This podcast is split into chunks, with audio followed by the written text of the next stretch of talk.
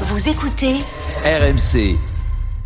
RMC. Ah Cléopâtre d'Arles Méline Nocandi au duel Allez Méline, ouais Méline Nocandi qui marque 5, 4, 3, 2, 1 Championne olympique En route pour Paris 2024. Flora Moussi.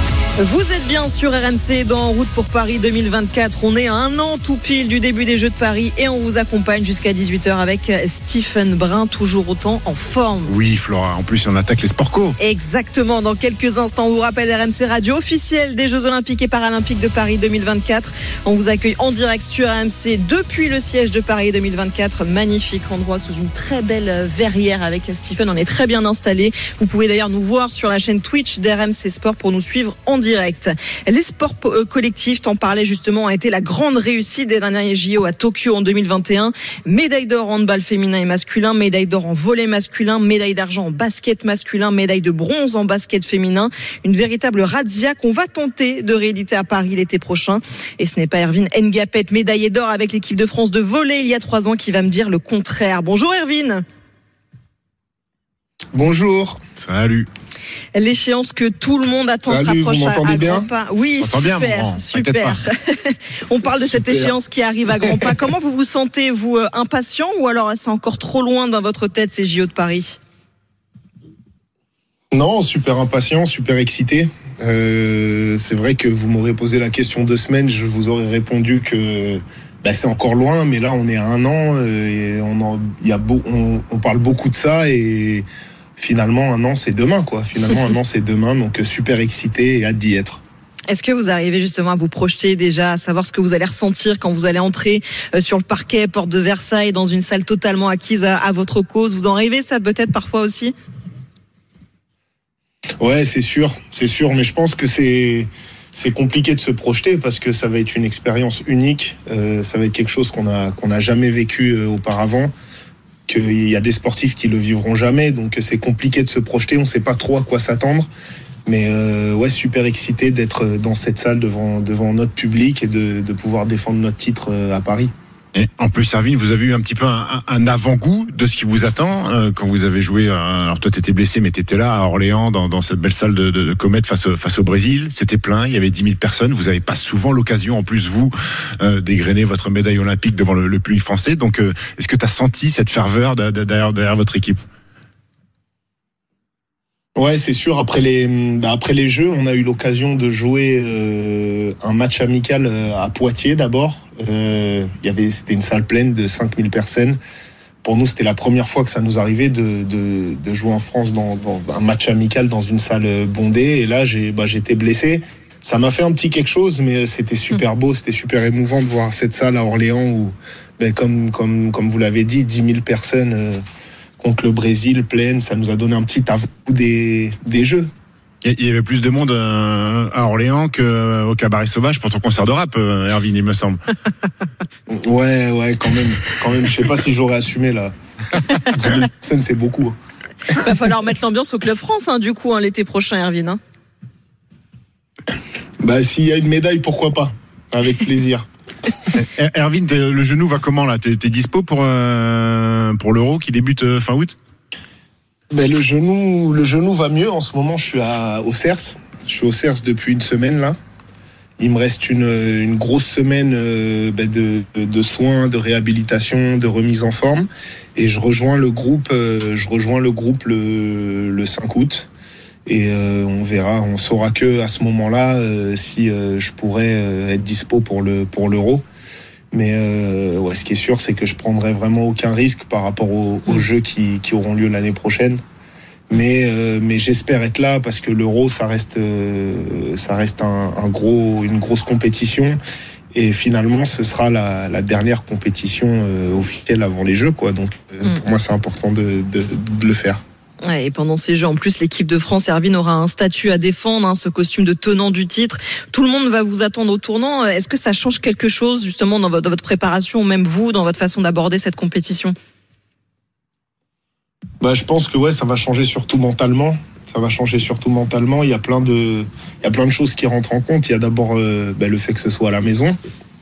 euh, toutes les toutes les sollicitations qu'il va pouvoir pouvoir y avoir autour de autour de ça. C'est les jeux, c'est tout le temps une compète différente. Et puis en plus, on est tellement du titre. Donc euh, il y a plein de choses qui rentrent en compte. Je pense que, que pour la première fois, on va. euh, enfin, pour ma part, mais je pense que pour la plupart du, du groupe, faire une vraie prépa mentale.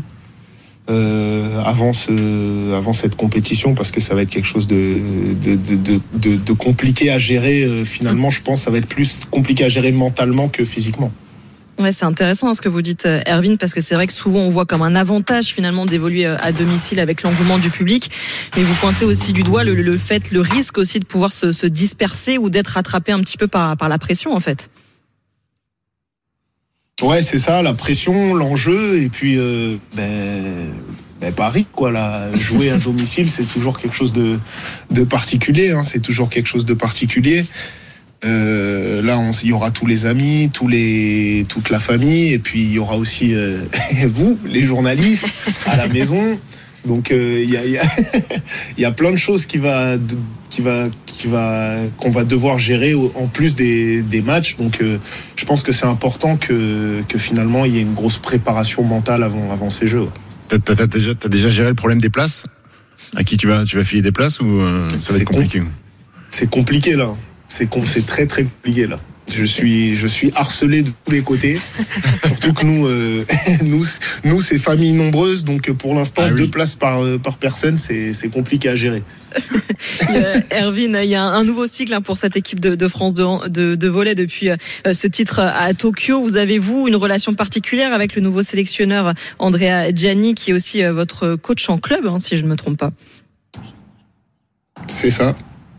Quelle relation ça, ben, vous avez ce sera plus mon coach la saison pro, ce sera plus mon coach la saison prochaine, mais ça a été mon coach pendant pendant deux ans. Euh, ouais, ben une, superbe relation, une superbe relation. Euh, Andrea, c'est c'est un coach, mais qui a été aussi un, c'est un monument du volley, qui a été un, un très grand joueur avec euh, avec énormément de titres. Il a eu l'occasion de jouer plusieurs Jeux Olympiques, donc c'est quelque chose qu'il qu'il connaît très bien. Et, euh, et voilà, je pense que c'est la meilleure personne euh, pour être à nos côtés, pour, euh, pour, pour défendre ce titre.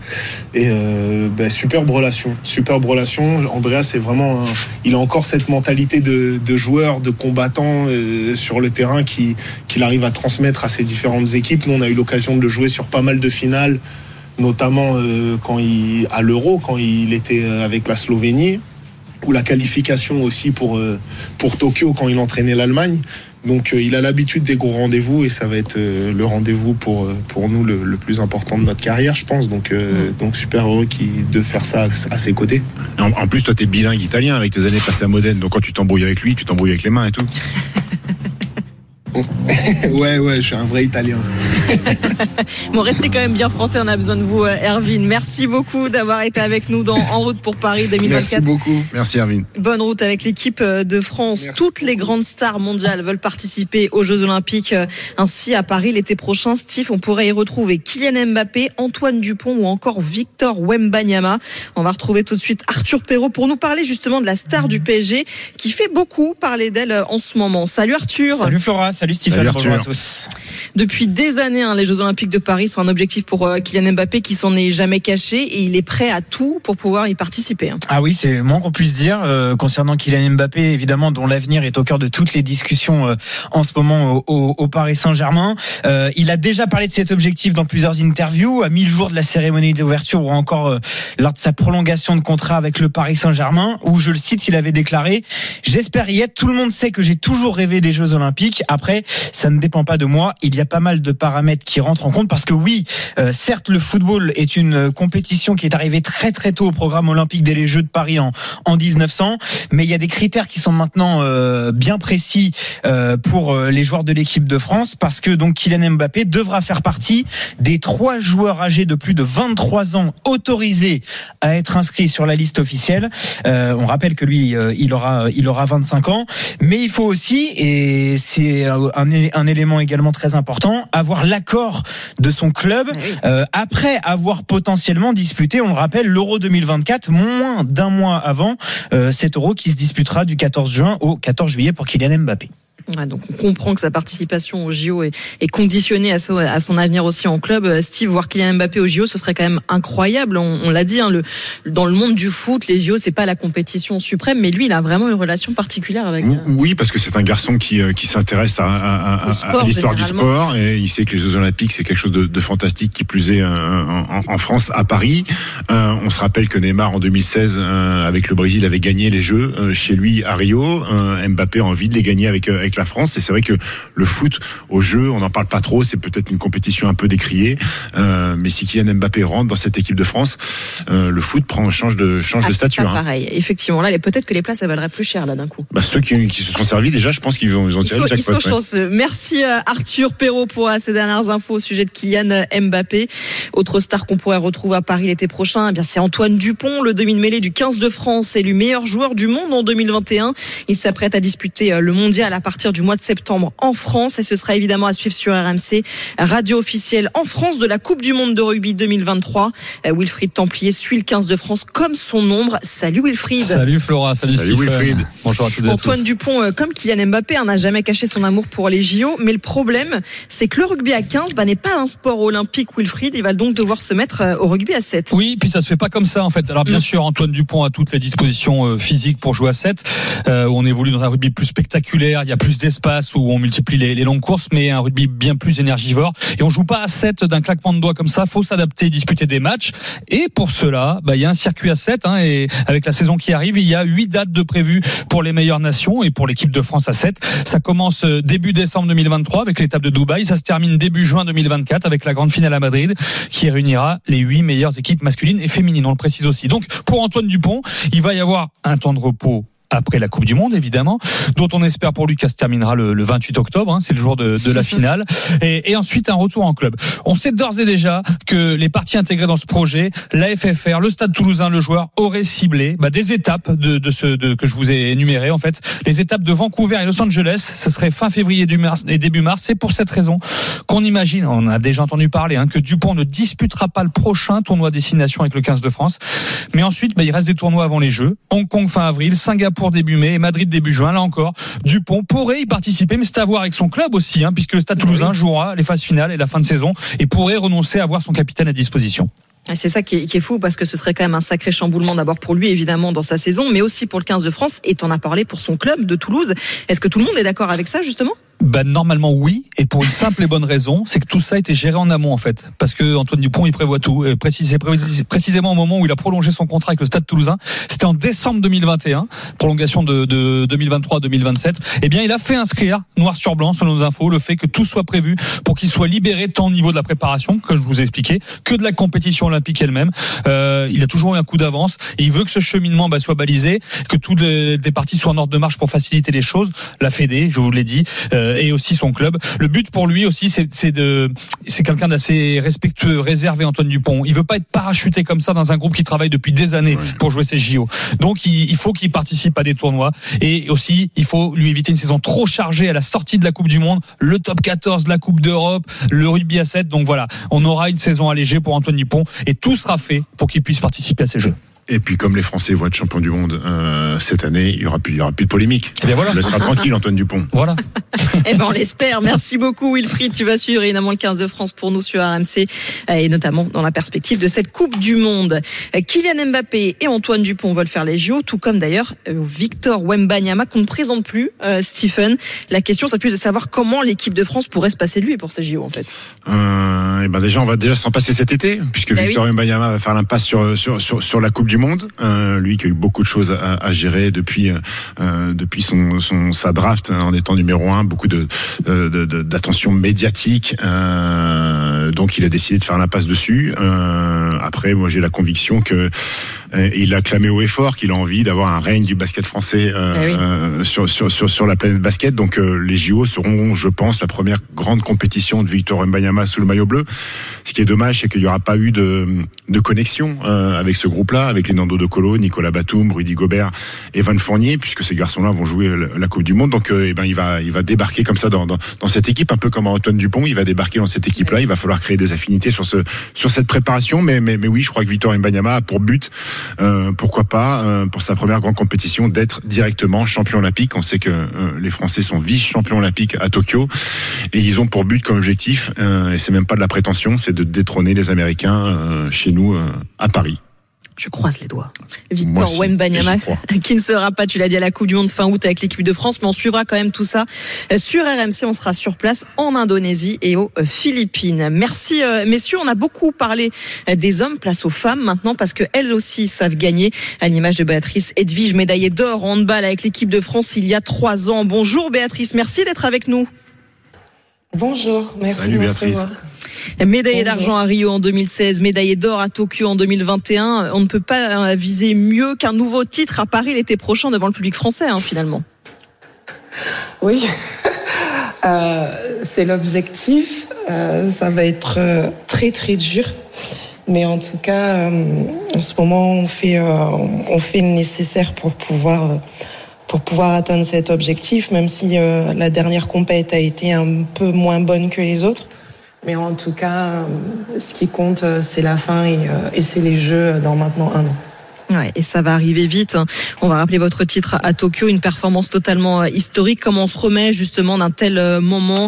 Comment on redevient compétitrice? Qu'on va avoir avec l'envie de gagner quand on a déjà tout gagné finalement comme ça Euh, bah, en vrai, je trouve que dans le handball, comme on a des compétitions tous les ans, au bout du compte, ça va très vite et euh, on n'a pas non plus trop le temps. euh, on savoure pas, peut-être comme euh, quelqu'un, par exemple. euh, je sais pas, pour, je trouve que les athlètes, euh, c'est quelque chose qu'ils ont vraiment tout le temps en ligne de mire. Nous, on l'a en ligne de mire, mais on a les championnats du monde qui arrivent, on a les championnats d'Europe qui arrivent quasiment euh, quatre mois après. Donc, les jeux, pour être totalement honnête, euh, on l'a, on, l'a les a savourés, mais peut-être pas euh, au bout du compte tant que ça, quoi. Donc, Pour être vraiment honnête avec vous. Mais euh, là, c'est Paris, c'est à domicile, donc ça a une saveur vraiment, vraiment particulière. Béatrice, comment va le genou? On en est où? Ah, le genou va bien, merci. On va rappeler Le que vous étiez fait les croisés en décembre dernier. Voilà Ouais. pourquoi on pose la question. Oui, c'est ça. Oui. Euh, le genou va très bien. J'ai fait ma reprise en club le 20, le 20 juillet, là. Oui. Et euh, tout va bien. Franchement, je suis trop contente. Euh, J'ai été très, très bien, très, très bien suivie. J'ai eu la chance d'avoir un super chirurgien, très bon médecin, très bon physio et d'être bien entourée par ma famille et euh, par mon compagnon. Donc, euh, tout va très bien et je suis très contente. Je suis de retour sur les terrains et euh, très, très heureuse. donc, donc on se retrouve avec l'équipe de France euh, au championnat du monde fin novembre. J'espère. J'espère, ça dépend, ça dépend pas de moi, mais j'espère de, de tout cœur. En tout cas, ce qui est sûr, c'est que je vais faire le nécessaire. Euh, le sélectionneur a dit qu'il prendrait les meilleurs, donc euh, j'espère faire partie des meilleurs et j'espère être présente fin novembre, du coup. ouais. Bah oui, parce qu'il y a un objectif hein, dans ces championnats du monde, c'est récupérer justement ce titre mondial abandonné à, la Norvège euh, il y a deux ans. Et là aussi, il y a un vrai objectif avant de penser au jeu. hein.